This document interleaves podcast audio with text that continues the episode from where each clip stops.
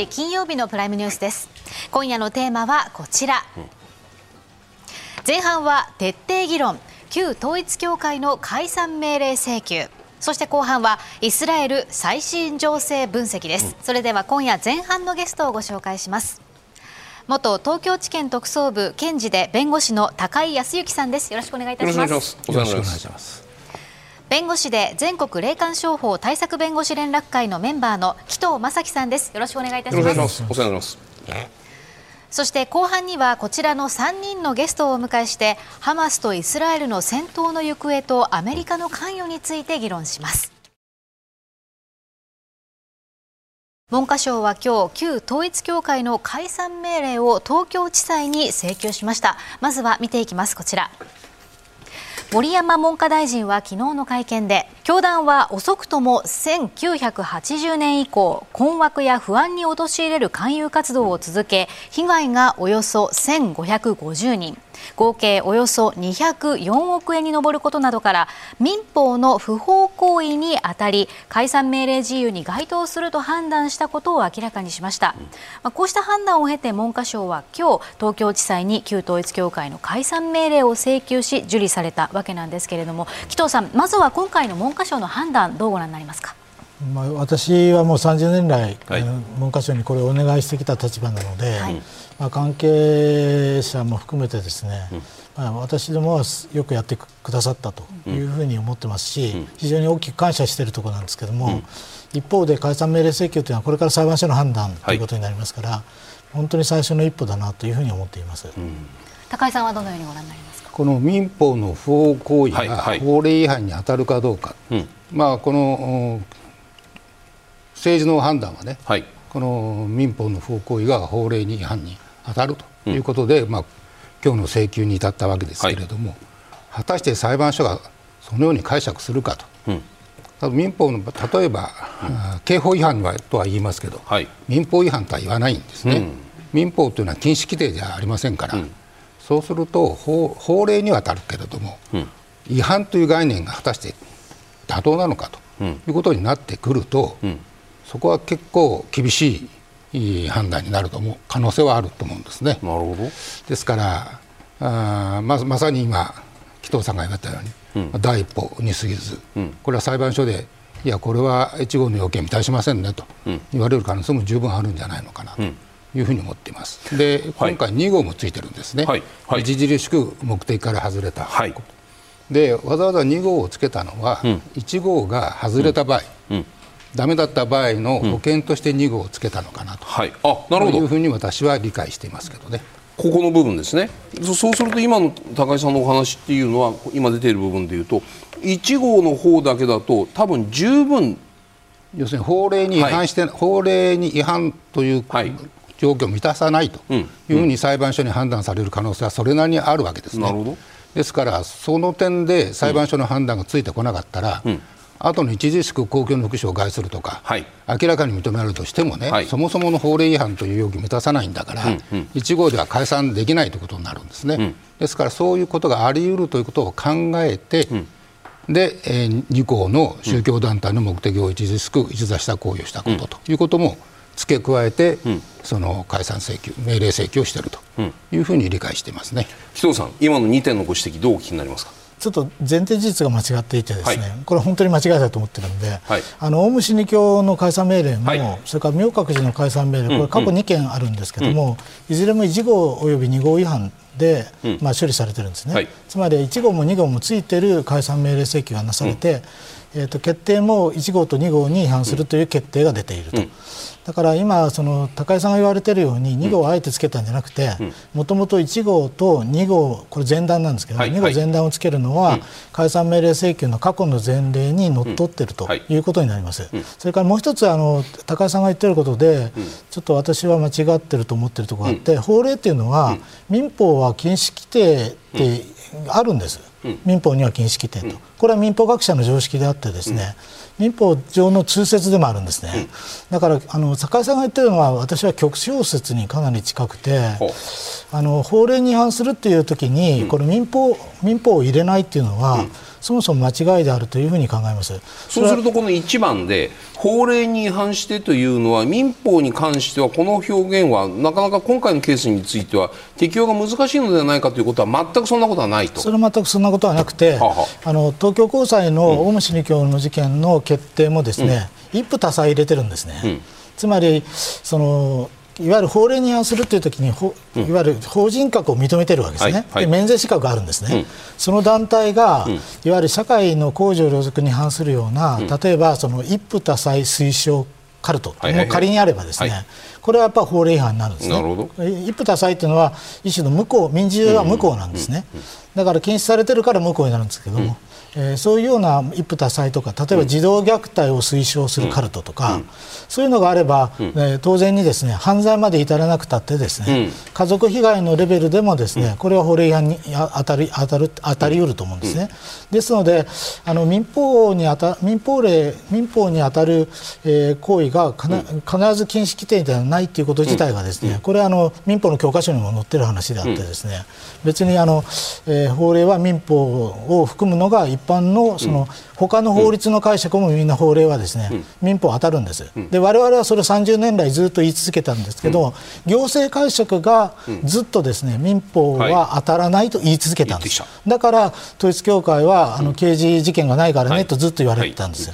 で2008年から9年にかけて摘発があったんですね、で摘発があったからまた行ったんですよ、そしたら今度は統一教会の信者の組織に対する摘発だから、信者あの統一教会本体じゃないから、これは、あの適用できませんと言われて、ずっと来ているわけであって、もともと民法は当たるはずなものがなかったことが今回の、まああのまあ、顛末つまり行政解釈があまりにも厳しく要件を狭めてたというのが今回の、え問題を複雑にしているというふうに理解しています。まさにこれがその裁判所でこういう議論が行われるのかなと思って僕は今聞いていたんですけれども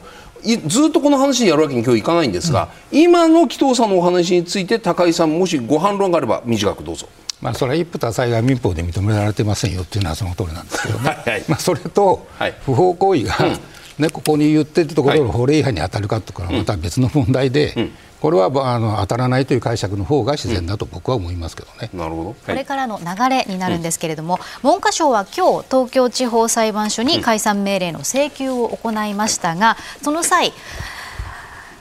およそ5000点段ボール箱20箱にも及ぶ証拠を提出しました、そして裁判所はこれらの証拠をもとに文科省と教団それぞれから意見を聞いた上で解散命令を認めるかどうかこの判断をします。ただしこの審理は非公開で行われるということなんですね、まずはこの今日提出された証拠について伺いたいんですけれども文科省は一気に5000点もの数の証拠を提出しているわけなんですが高井さん解散命令を認めさせるためには一体どういう証拠が必要必要になるんでしょうか？えーまあ、その先ほど出てきた3つの要件をね、はい、あの満たす証拠だということになるんですが、結論を言うと、まあ、私が報道を見てて、うん、こういう証拠があったら、これはあの結構有料かなと思ったのが、うん、マニュアルですね。おあの仮にですよ、はい、このいや報道だけから言うと、このマニュアルの物をね、そのものを、入手したかどうかちょっとよくわからなかったんですけども、はいはいはい、仮にマニュアルというものが本を集金のための集金のためのマニュアルというものを本部が作っていてでそれがあ各その会員に配布されていてでかつ各会員がそれに従って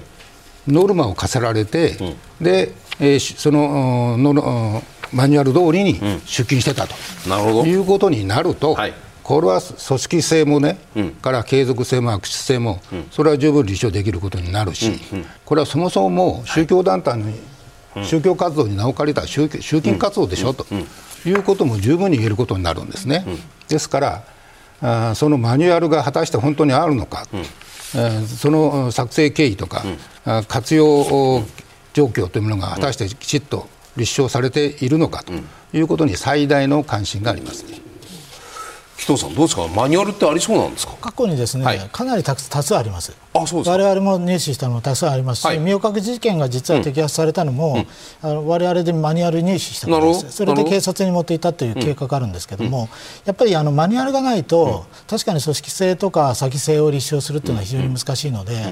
っぱりマニュアルは今までもたくさんあるんですね、はい、だからこそ訴訟で勝ってきたということになるんですけど、今回はですね、あの我々の入手したマニュアル以上に、えー、確かに宗務課がですね、えー、他に入手しているかどうか、うん、つまりあの刑事件の証拠にもなっているわけですけれども、はい、そういうものがどこまで入手できているかというのは一つの争点だと私は思います、なるほど。一方ね紀藤さんね旧統一教会側の反論というのが、まあ、声明が出ていまして今日のその請求に関連してですね私たちは国から解散命令を受けるような教団ではないと確信している。今後は裁判において私たちの法的な主張を行っていくこのような主張を統一旧統一教会側はやっているんですけれどもこの反論、この声明についてどうお感じになりますか？あの徹底的に争うということですから、うん、おそらく最高裁まで争うということになると思うんですけれども、うん、ただその、今回提出された提出証拠5000点ですよね、はいはい、20箱ぐらいのものは、うんほとんどが客観的な証拠なんですよね、おそらく。あのえー、例えばマニュアルであるとかですね、うん、それから、えー、これまでの訴訟判決、うん、それから交渉経過、うん、えー、そのあたりは皆客観的な証拠なんですね、そこはもう事実認定としては動かないと思うんですね、だからそのマニュアルが統一教会が作ったものかどうかという評価の問題。えー、組織的になされたかどうかの評価の問題、ということにほとんど尽きていって、あの解散命令という手続きは、うん、あの訴訟の手続きではなくて、うん、秘書といってあの秘書っていうのは、えー、あらずって書いて訴訟って、はい、訴訟じゃないって書くんですね、はい。はい、でこの秘書手続きっていうのはですねあの両者から聞き取って裁判所が最終的に決定しますっていう手続きなんですよ。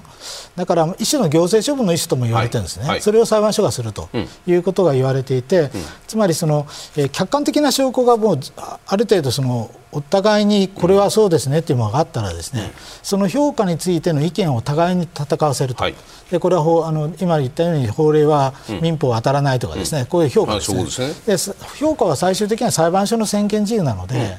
うん、あの逆にその評価だけで争うと、うん、あのかなり短期間で決定が出る感じがします。つまり事実。どんくらいどんくらいですか？あの結局今回。何年もかかるっていう人もいますよ。ちょっと若干説明がいるんですけど、はい、あの解散命令でオウム真理教事件ではですね、はい、一審で4か月だったんですね、はい、でもう一つ詐欺事件の明覚寺事件というのは一審で 2,、えー、一審で2年2か月だったんです。よ、えー、つまり明覚寺事件ってすごく長かったんですね、でこれなぜそうなったかというと、うん、オウム真理教事件はですね、うん、一種の一点突破なんですよ、うん、あのサリン製造施設の建設、はいというところだけ取って、うん、えー、解散命令請求したんですね、うん、それで東京地裁では4か月で出ていて、はい、でこれはあの一種そのもうもう最初に証拠出して、うん、それに対して反論してくださいよと。で反論について聞いたら今度は裁判所が決定しますよ、はい、ということでスピーディーに進んだと。うん、ところが明覚寺事件の場合は、うん、あの請求してから決定になんでこんな時間かかったかというと、うん、検察庁の協力を得られなかったんですよ。それであの請求はあの文科省だけでやったんですね。でそのために刑事事件の証拠はさみだれで、刑事事件も進行中だったのでさみだれで証拠を出したんですね、そのために刑事事件の進行に合わせて遅れたということがあって、結局そのオウム真理教今回はオウム真理教型なんですよ。一度に最初に頭でたくさん資料を出す。そうです、うん、でだから、えー、文化庁宗務課は文科省はこういうふうに考えてますよっていう証拠をバンと出すとね、うん、でそれに対して統一教会に反論の機会を与えると、うん、でそれに対して統一教会の反論が、はい、えー、についてそのそれがだ妥当かどうかということを裁判所が判断するということですから、うん、一種オウム真理教型に近いもので。高井さんはこの裁判、裁判、裁判と言わないですよね、今回のそのその裁判所の判断が出るまでの時間、ねうん、はい、時間どのくらいかかる僕は結構かかるんじゃないかと思いますよ、はあはあ、この新聞報道によるとね、はい、そのまああの大会した元信者の方からいろいろ聞き取りをしたということになってますね、はい、100何人か、はい、で多分その聞き取り書が出てると思うんですね、うん、でもこの聞き取り書は、うん、あによってその今おっしゃってる客観的な証拠に対する評価をする時の資料になるわけです、多分ね、うん、そうするとこれは聞き取り書ですから、はい、あ教団側は、うん、その人の言ってることは本当本当なのって話になりますね、はい、ですからその事実関係についての争いがなくて全部評価だけっていうのはね、はい、ちょっとかあの楽観的に考えすぎじゃないのかなじゃあその証言をした人たちがまた呼ばれる可能性もありますか？その教団側としてはもう一回呼んでもう一回聞きたいというふうに小手続きの中でも証人尋問証拠調べの手続きが入ってますからね。なるほど。ですからそれを使えばもし全員、じゃあ130人全員もう一回聞かせてくれと、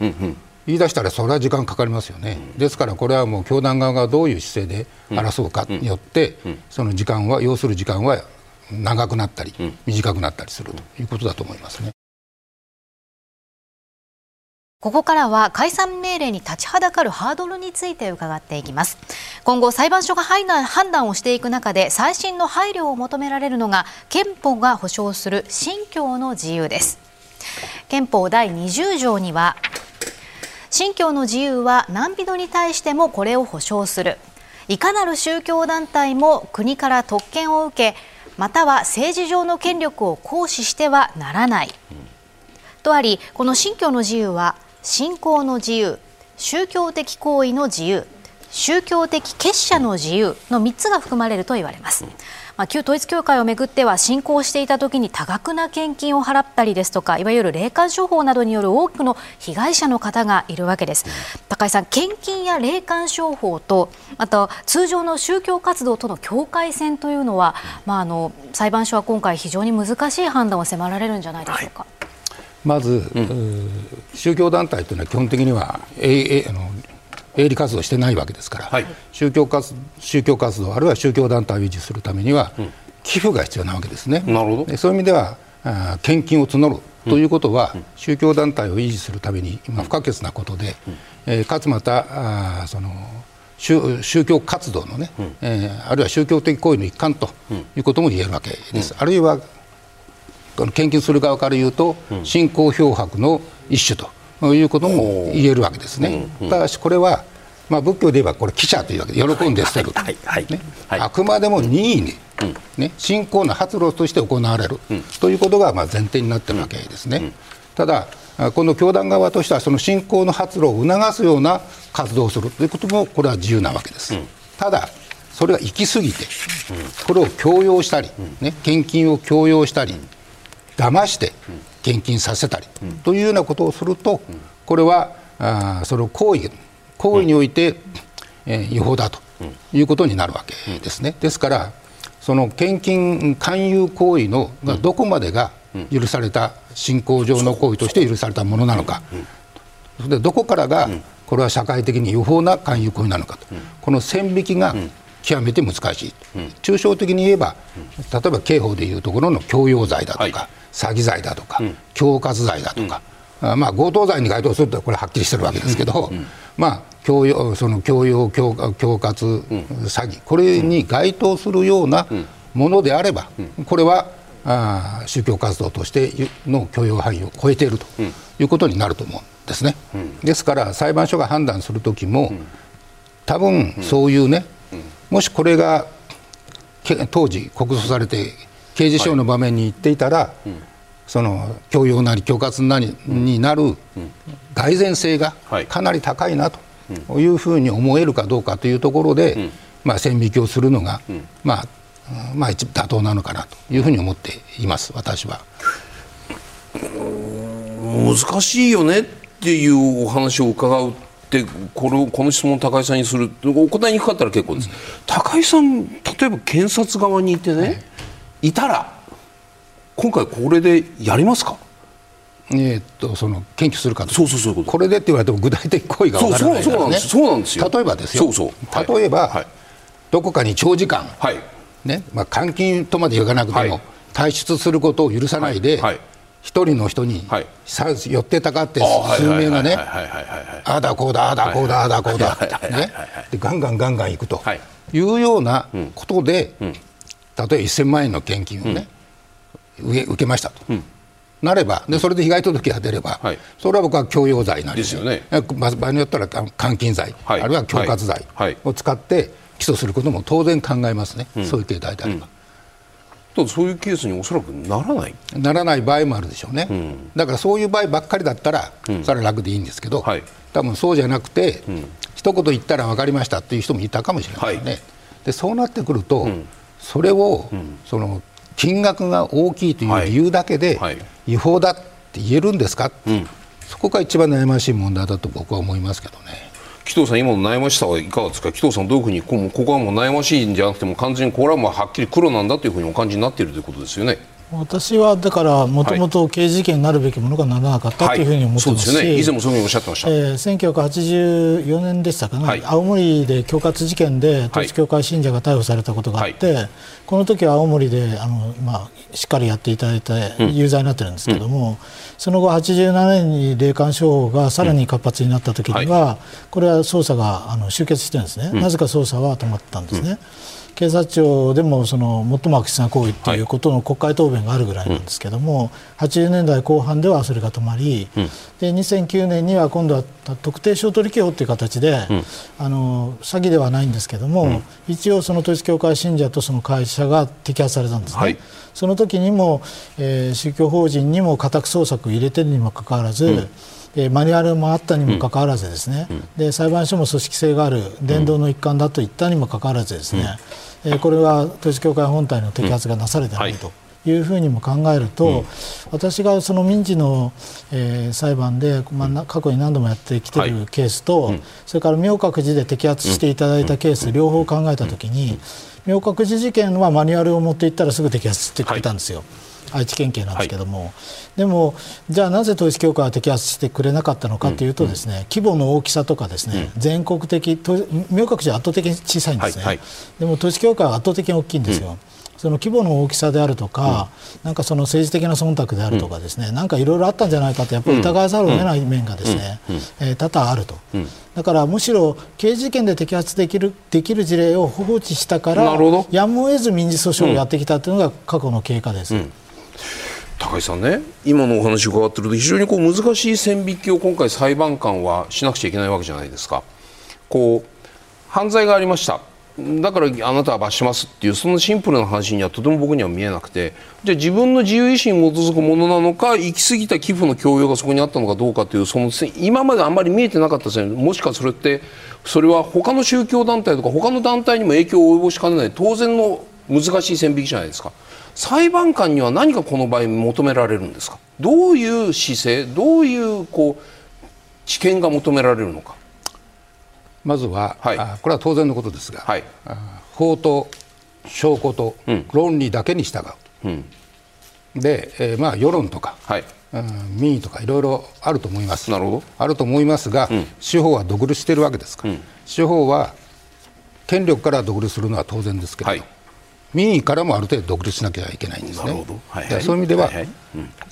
法と証拠と論理のみに従う、うん、そういう姿勢でまずやるということと、うん、国家と宗教とか、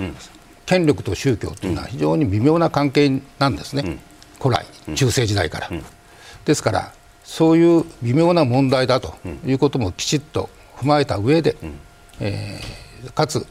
憲法の信教の自由だとか内心の自由だと。ということも十分尊重しつつ、それなおかつこれはだめだよねと。これは社会的な秩序を乱しているよねと。いう行為を拾い出すと。いう非常に冷静かつ慎重な態度が必要だと。だそういう意味では今後その裁判所が問われるのはね、はいはい。はい、それは統一教会も問われるけれども、うん、裁判所も問われると。うん、と僕は思います、さらに言えば日本の民主主義も問われると。ここからは被害者救済策について伺っていきます。立憲民主党の泉代表は12日。解散命令請求中の財産保全を可能にする特別措置法案を臨時国会に提出する準備をしていると述べています、一方で現行法では解散命令がえー、出なければ財産保全は適用されないんですね。そのため解散命令までの間に海外への送金など教団が財産を隠すことが懸念されているんです。紀藤さんこうした法案を提出しようとする野党の動きどうご覧になってますか？これはもうあのお願いしていてですね、はい、あの政府にもお願いしてきたんですけども、えーまあ、昨年の給付金特別法ができた時のようにですねえ与野党でですね政局論考えずにですね、うんうん、被害者救済の立場で作っていただきたいと思っているんですね。うんうん、そうでないと解散命令請求で決定が出て清算人がついても、財産が算出してないということも考えられますよね。それから時間があまりかかると、まあ、高井さんが言われるように、例えば2年かかるって言った時にですよ、はい、被害者から見ると、もうだってお年寄りの被害者もいらっしゃいますからね、うん、亡くなってしまうということもあるんですよね、うん、だからこの解散命令というのはできるだけ早く出してほしいと、同時にですね、できるだけ早くに今の財産を固定するような制度設計は、まあ、会社解散命令の、会社法にはあるんですけども、うん、なぜか宗教法人法にその、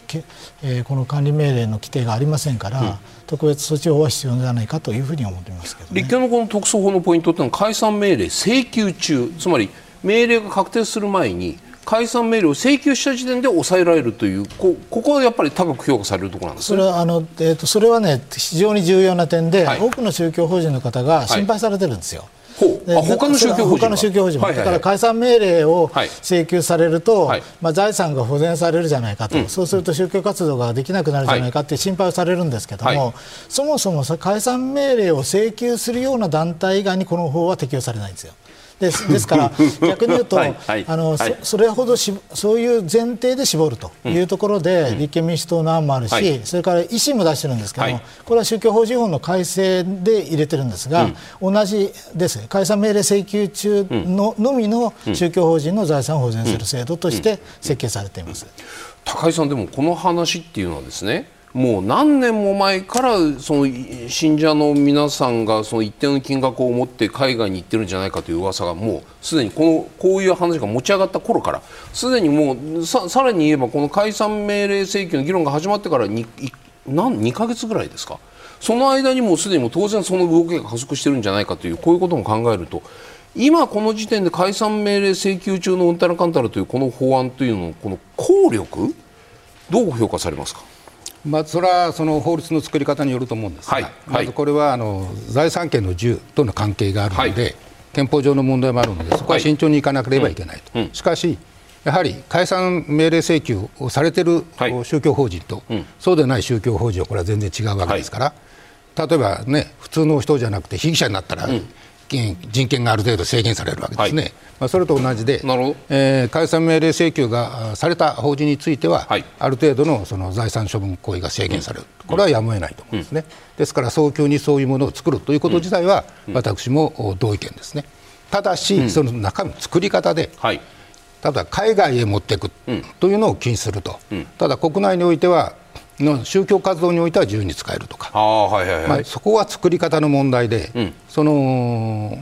金の動きを制限した結果、うん、その本来やるべき宗教活動もできなくなってしまうというような法律の作り方だと、うん、これは逆に信教の自由信教の自由に対する侵害だとかいうような問題が出てくると。だから作り方ですよね。それはもう皆さん知恵を絞って、紀藤さんも加わって知恵絞って作っていただく以外ないですね。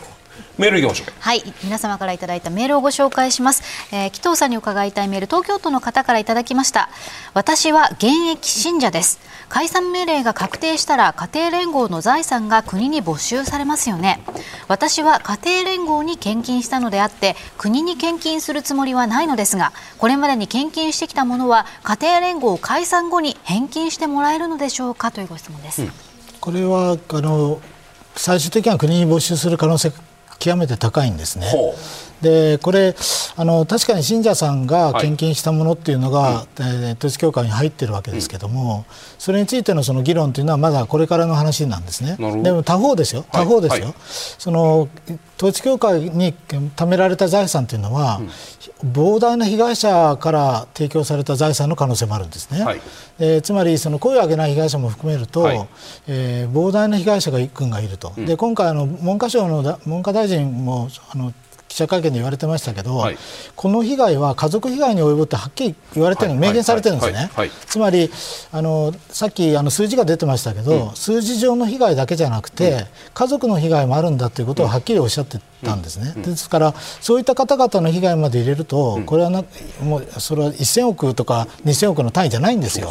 だから逆に言うとその配分の問題ですよね、被害者側に配分するのか、あるいは現役の信者に配分するのかという問題なんで、まだこれはあの、えー、道半ばの議論なので、即座に検討ができていませんけども、一応立て付けとしては最終的には国に没収される可能性が高いと思います、もし残れば。じゃあ国がそれで基金を設立してその基金を持ってどういうふうに分再分配するかどうかというのはまた次の議論になっていくそれはその次の議論だし、場合によっては破産するかもしれないですよ。つまりあの被害者の数の方が多くて債権額を超えれば、はい、えー、統一教会の財産で分配できないということになりますから、まあそうすね、そうすると、えー、清算から破産に移行すると、はい、でオウム真理教事件は、うん、実際に会社解散命令で清算人がついた後に、うん、えー、その3か月後、最高裁で確定してから3か月後に破産してるんです、はい、なるほどでそれは統一教あの統一教会でも同じことが言えていて、はい、えー、清算人が調べたけど財産、財産よりも債務が超過すれば、当然破産に移行することになります。だからどちらになるかも今の時点でではあの、読めませんけれども、うん、おそらく破産に移行するんじゃないかと私は思う、ねはい、高井さん、ね、北海道の女性からこんなメール来てます。旧統一教会以外にも多額の献金などを強要している宗教もあるように見えますし規模が大きい宗教団体も多いと思いますがこれを機に他の宗教団体への追及も始まると思いますか？っていうこういうメールが来ています。なかなか難しいですね、はいまあ、今回の統一教会の問題もね、うん、その被害者の立場にあるという人たちがきちっと声を上げて、はい、えー、まあ、それが社会問題化した、ということから始まっているわけですね。はいはい、ですから他の宗教団体についても、うん、同じようなきっかけがあれば、うん、当然同じように動いていくということだと思いますね。これはでも宗教に限らずねその例えば勧誘商法とかもっと別の形でその一定のマインドコントロール下に置いた形でそのお金を吸い上げるようなビジネスの形ないしは集金のシステムって他にもいろいろあるわけじゃないですか。疑似恋愛みたいなものも含めてですよ。そういうことも全部この法律の一つのスキームで対応できるような可能性はないですか？もしこれで成立しちゃえばですよこのこの法律は宗教法人法宗教法人法というか今回のそのまあまあまあ宗教法人法ですねだからまあそういうことが社会問題になれば、はいはい、またそのそれに適した法律を作って対処すると。そういうことになりますよね、当然。毎度毎度じゃあ特措法を作っていくような必要性が何かあると政治が動いて特措法を作るみたいな。そういうことになると思います。それはいい状況だとお感じになりますか？その内容によりますね。うん、内容に、うん、うん、だからただし常にそこは内心の自由とね、はい、特にマインドコントロールのことを問題にすると、内心の自由との関わりがあるので、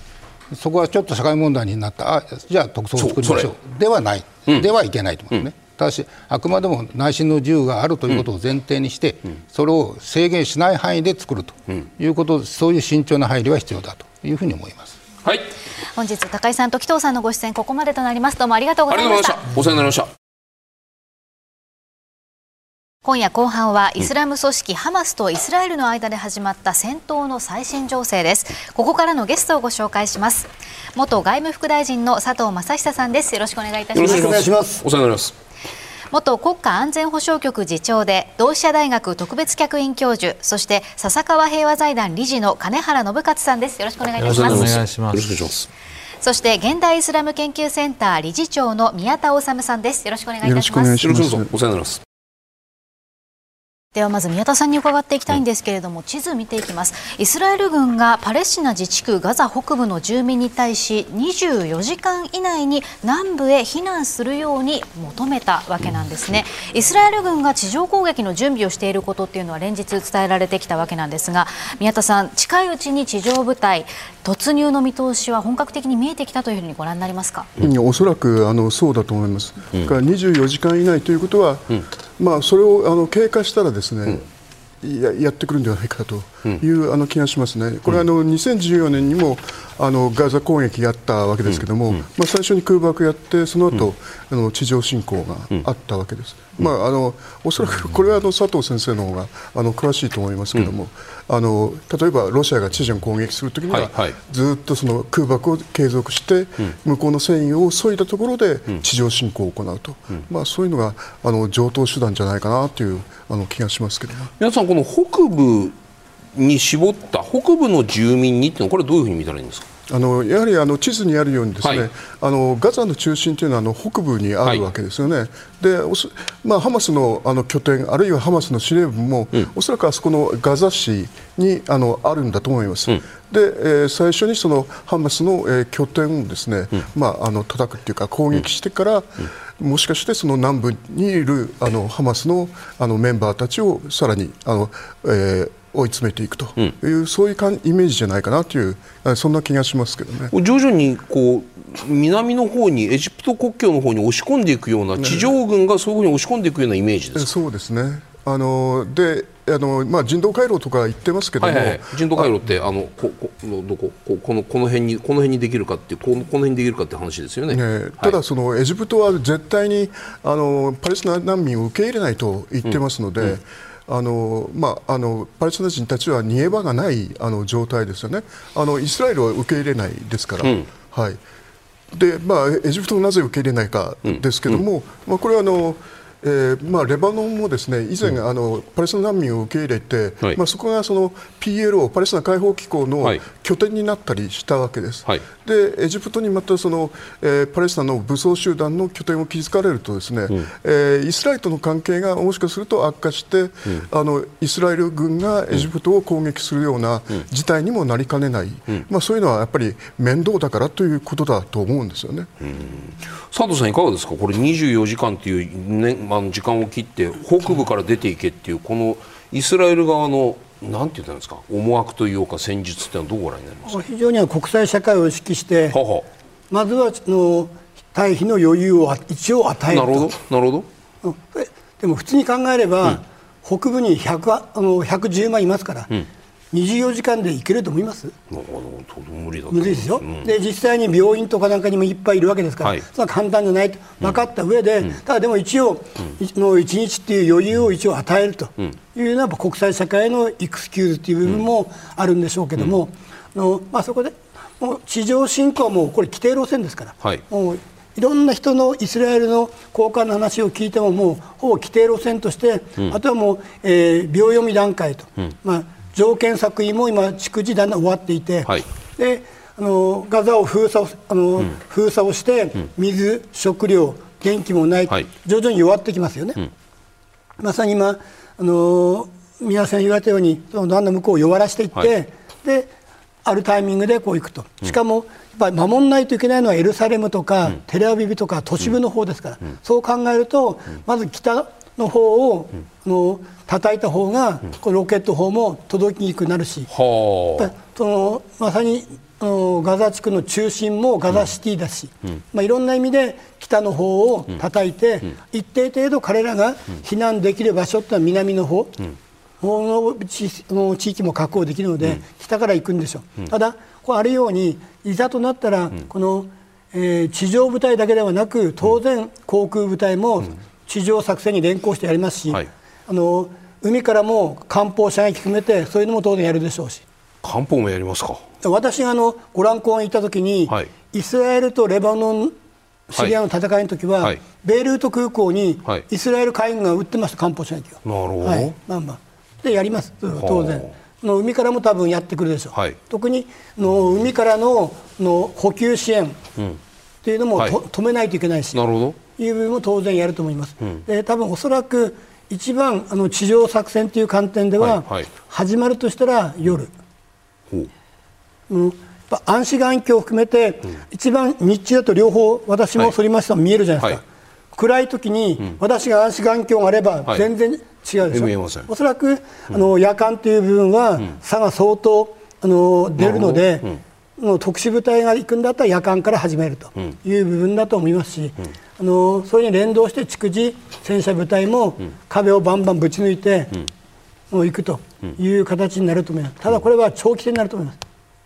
数か月はかかると思います。220万の人たちがこの狭い地域にぐっと密集している中にその数万人のハマスがいるというところに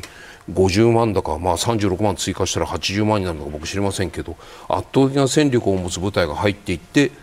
時間がかかるんですか？やっぱ市街戦ですから。あの市街戦なので、はい、あの多分おそらくイスラエル軍は相当、うん、えー、空爆とかやりながら、はい、のビルを壊し、うん、そしてある程度、えー、見通し線を作りながら、はい、で逐次攻めていくと、うん、全然建物を何にも触らないまま、こう歩兵だけで行くってことはやらないので、うん、おそらくビルをの叩きの壊しながら行くと、しかも問題は地下。地下のトンネル、はあ、これを叩くってのは相当時間かかると思いますし、うん、場合によってはコンクリートかなんかで埋める可能性もありますから、人いますよ、真ん中に。戦いですから。多分そういうこともやる可能性だし、うん、イスラエルにとっては今回まさにの自衛権っていうこと言ってますよね、はいはい、国を守るんだと、はい、そのために我々は戦争を仕掛けられてるんだと、うん、なのでのやっぱそのためには、うん、あの人質っていうのは、一定犠牲はやむを得ないという感じを昨日も後編大使も言われてました、だから人質はの命っていうのは、彼らがすると今は多分二の次なんですよ。大事なことはハマスの戦闘力を根絶やしにして二度とこのような越境攻撃、うん、あるいは人質を連れ去るというのは、これはさせないと、うん、明快なのは私驚いたのは感覚違うなと思ったのは、ガザを今封鎖してるじゃないですか、はい、水と食料と電気と、はい、でそれをやっぱり非人道的なので、やっぱそこは一定程度病院にやったらどうだと、のこれは思うじゃないですか。イスラエルの方は何言ってんだと、うん、戦争を仕掛けてきたのは向こう側なんだと、うん、なんで戦争を仕掛けてきた人間に我々が水とか食料やらないといけないんだと、うん、こういう感覚ですから。まあ、それはね一理あるのかもしれないけどもまさにこういう戦いをやろうとしてる全員がハマスの党員じゃないですよね。それはもうしょうがない。そこそこの部分はもうイスラエルはここにいる人間は全員ハマスと同じように扱うという意味ですよね、うん、その話は。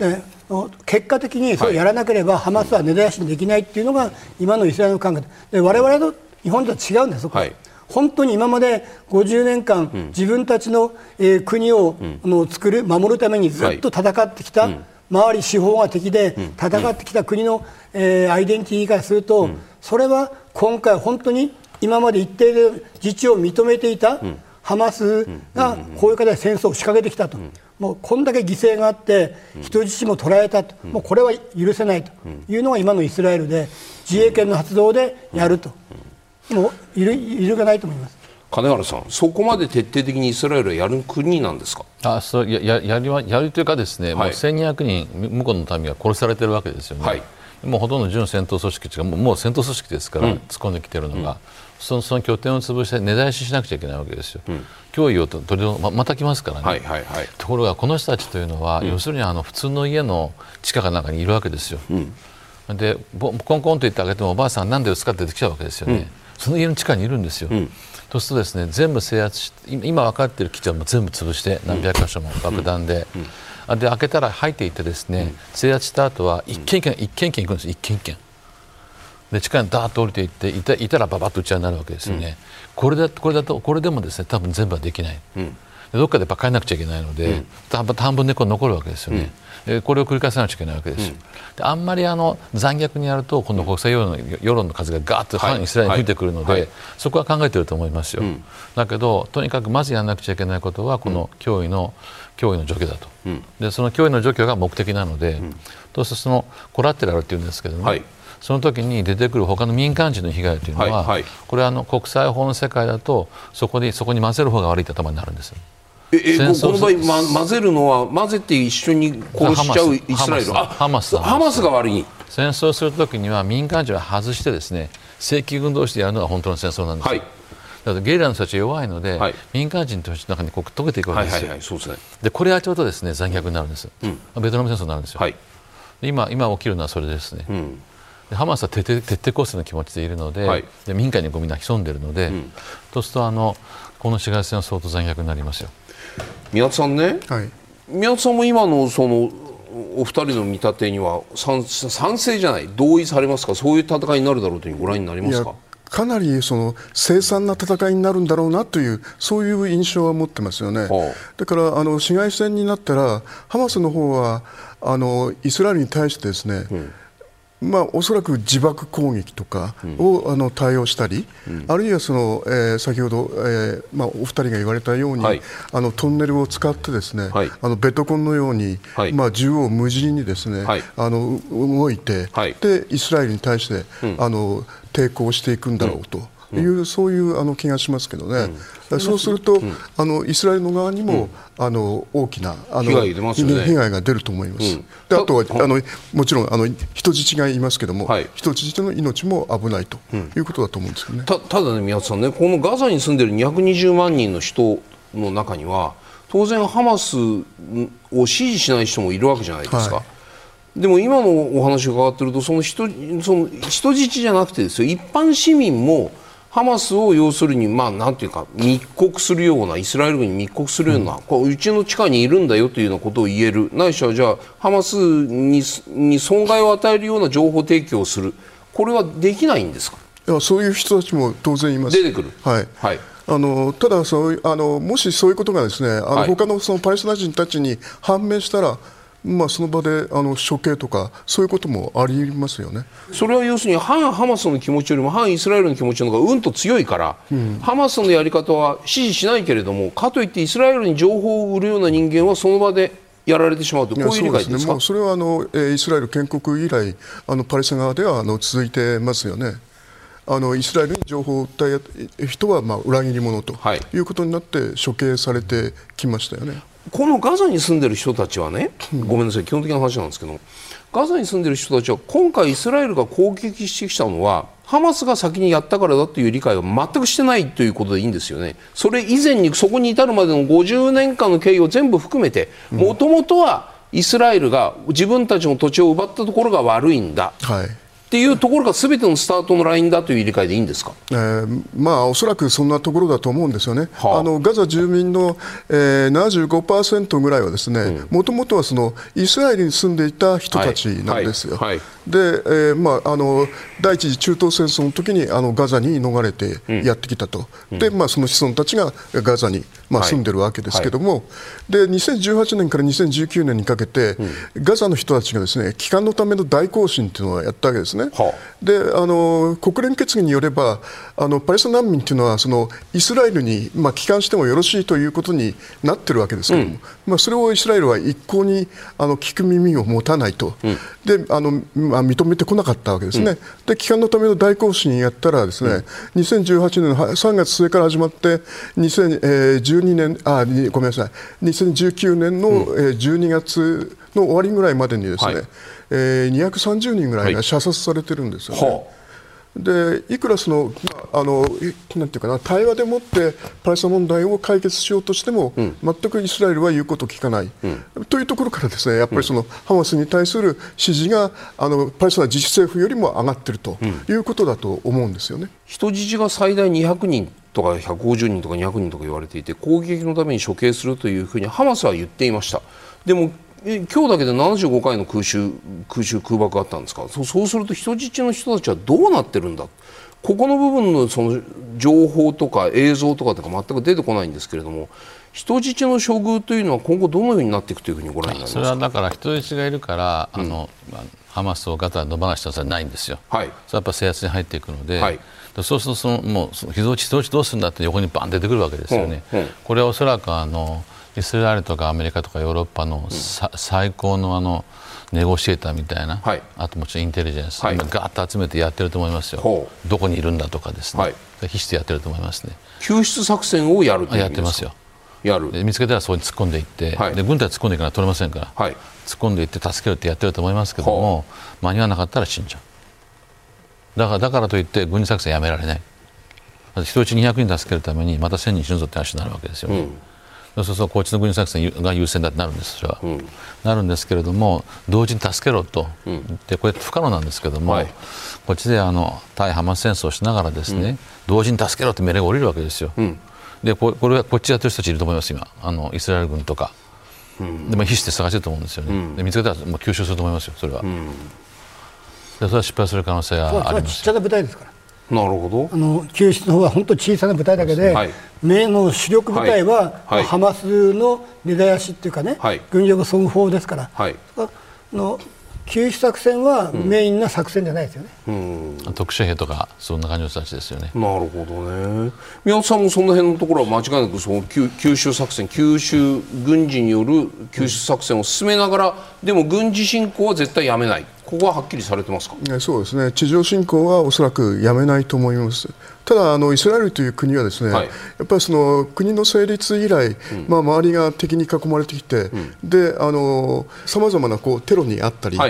あの人質取られたり、はい、あのしてきたわけで、はい、あの人質解放という、まあ、そういったあの訓練はですね、ずっと続けてきたと思うんですよね。で1976年に、あのえー、ウガンダのエンテベ空港っていうのがあるんですけど、はいうん、その時にイスラエル軍は人質救出にまあ大成功したというあの事例もありますので、まあ、今回もあのおそらくあの人質救出のための何らかの措置を、あのイスラエルは取ってくるんではないかなという気はしますけどね。それは宮田さんからご覧になって例えば国際社会がね、うん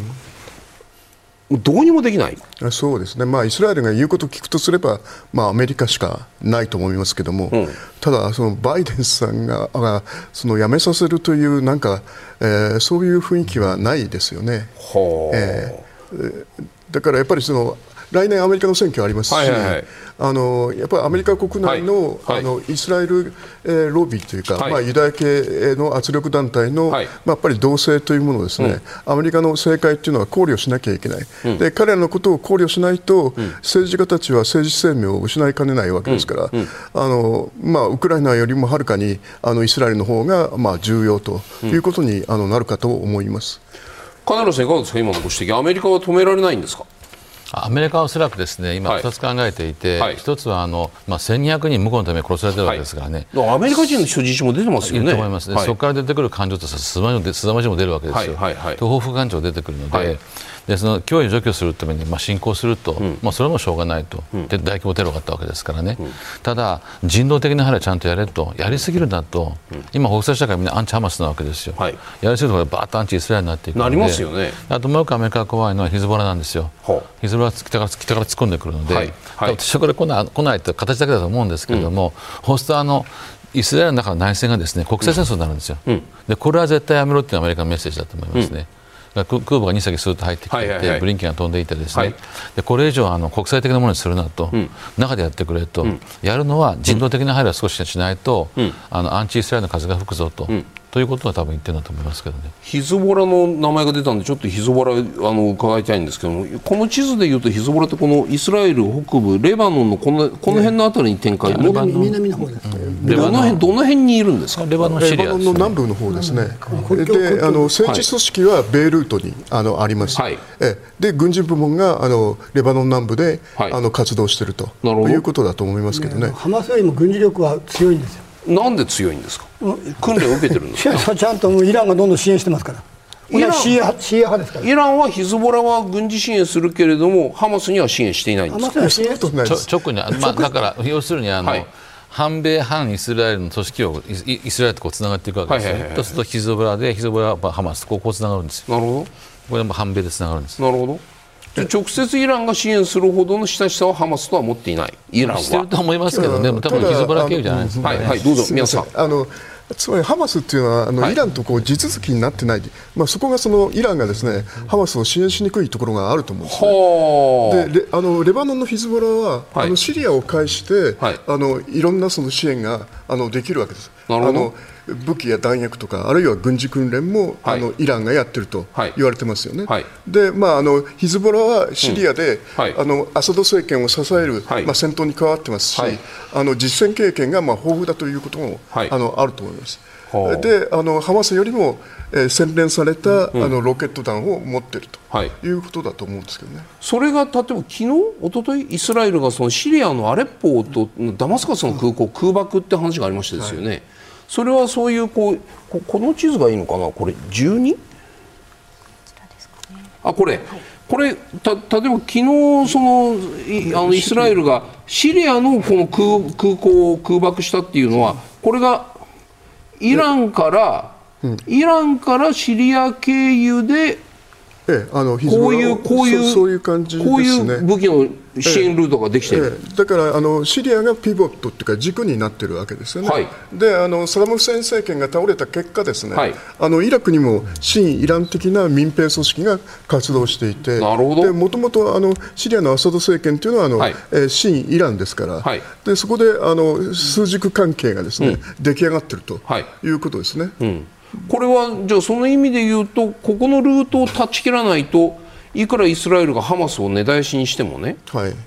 また次のハマスができるわけじゃないですか。そうなんですよ、ね、だからあのどうしたらいいんですか？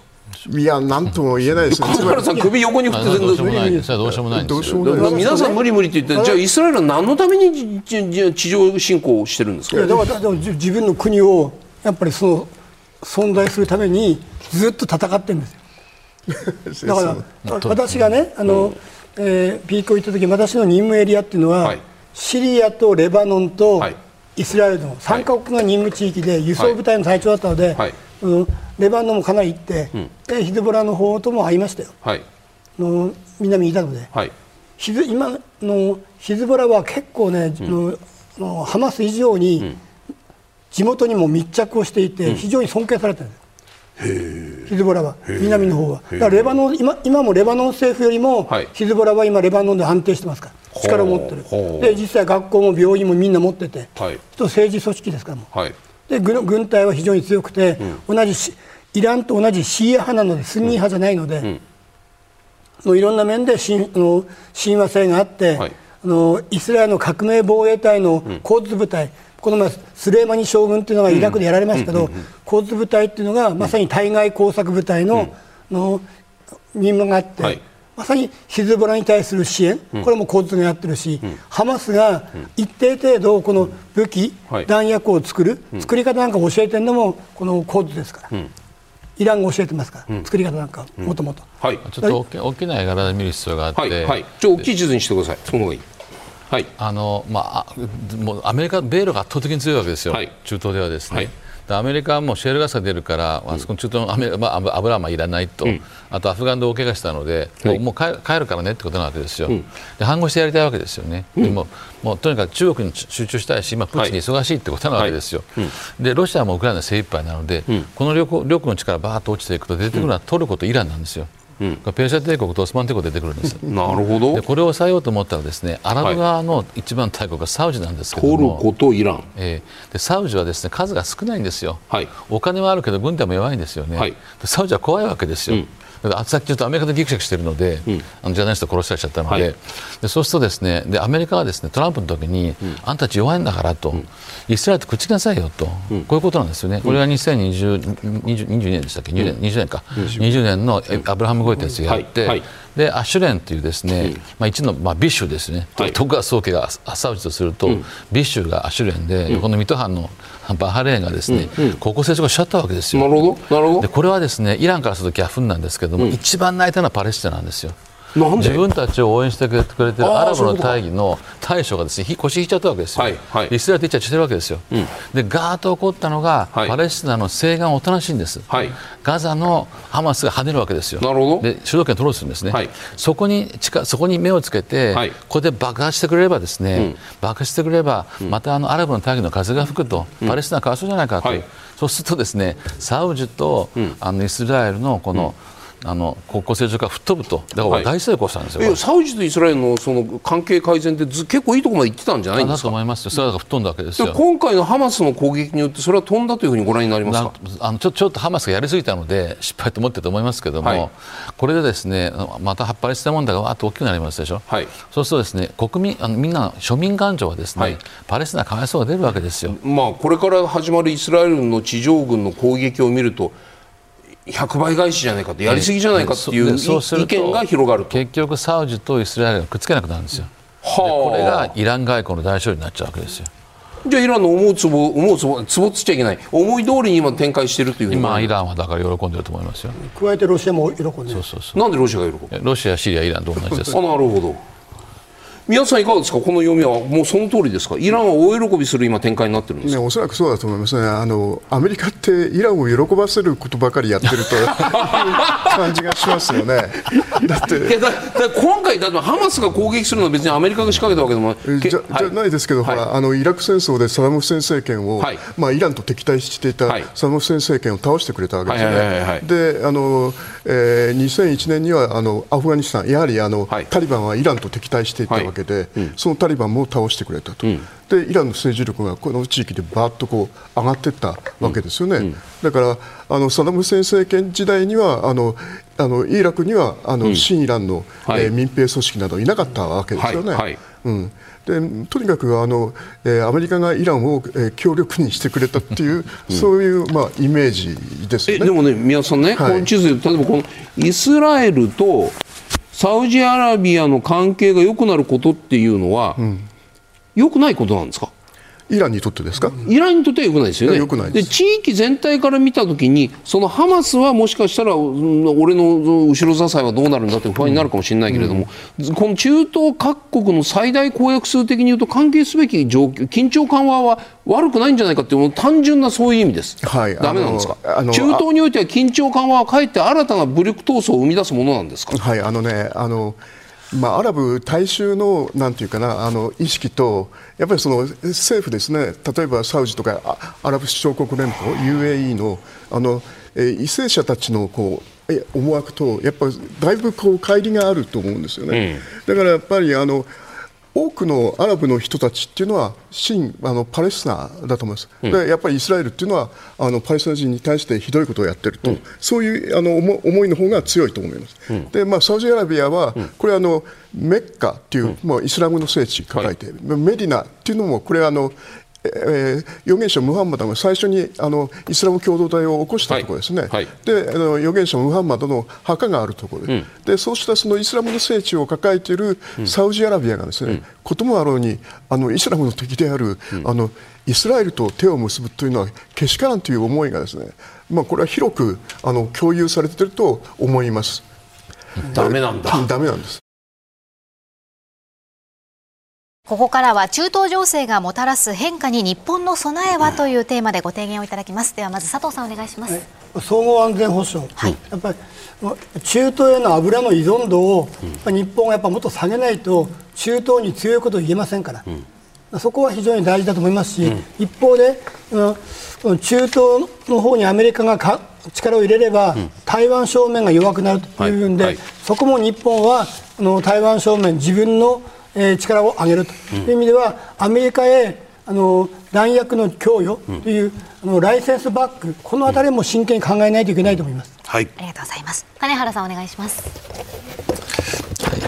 えーと、あのイスラエルのテロ行為はあのイスラエルがやられたテロ行為は絶対に許せないとかですね、うん、それからイスラエルの反撃も戦争にも人道はあるぞと、はいはい、いうことはちゃんと言わなくちゃいけない。それはちゃんと言ってると思うんですけれども、うん、あとあのイランとかアメリカとかですね大国外交を仕切る力は日本には残念ながらないので、うん、日本がずっとやってきたのはです、ね、西岸のおとなしい方のパレスチナ人をずっと支援してきたんですよ、うんうん、この人たちをですねちゃんと手当てしてこなかったことがハマスの不満につながりですね。そこに爆発しているので、私たちは今までやってきたあの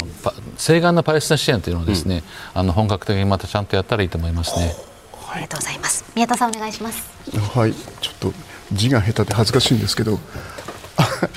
えっとまあ、継続っていうのはですね、はい、あの日本のあのパレスチナ政策っていうのはあの割とこう公平なあの道を歩んできたと思うんですよね。であのイスラエルがあのヨルダン川西岸にあのに、えー、国際法に違反して、えーえー、入植地を作るとですねそれに対してあの苦言を呈してきた。あるいはその、うん、えー、パレスチナ人たちの、えー、福利の、うん、改善にを後押ししてきた、うん、まあ、そういったことをあの継続していってほしいというふうに、あの考えます、はい、ありがとうございます